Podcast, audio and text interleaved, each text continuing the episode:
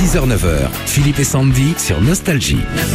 Michel Polnareff, notre invité toute cette semaine sur Nostalgie entre 6h et 9h. Vous demandez, euh, c'est marrant ça, si vos détracteurs sont là, vous êtes toujours en train de chercher un petit peu quand même euh, à la bagarre, entre guillemets. Et, Euh, euh, franchement, fran- franchement, c'est eux qui ont ouais, hein. on, on se comprend. Oui. Mais depuis quelques jours, on les entend beaucoup moins. Est-ce que c'est une satisfaction pour vous de prendre la main là? Bah, c'est vrai que bon, je suis comme tout le monde, j'aime j'aime bien gagner. Hein. Mhm.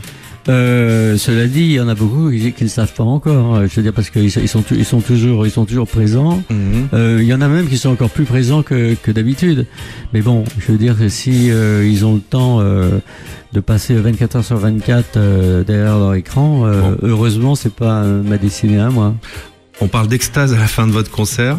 C'est unanime. Hein. Euh, c'est presque charnel ce genre de rencontre après tant d'années hein, avec tant de public. Ah, c'est extraordinaire. Ouais. C'est complètement extraordinaire. Il y a une, une, euh, une communion, euh, je veux dire, vraiment, vraiment étonnante.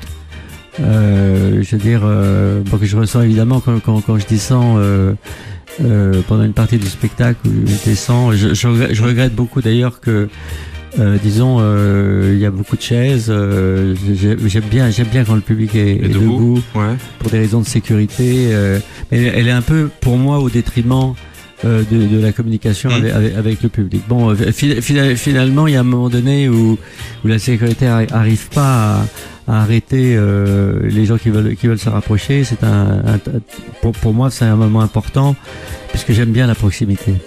C'est important la proximité. Michel Polnareff, à tout à l'heure 7h, vous restez avec nous sur Nostalgie.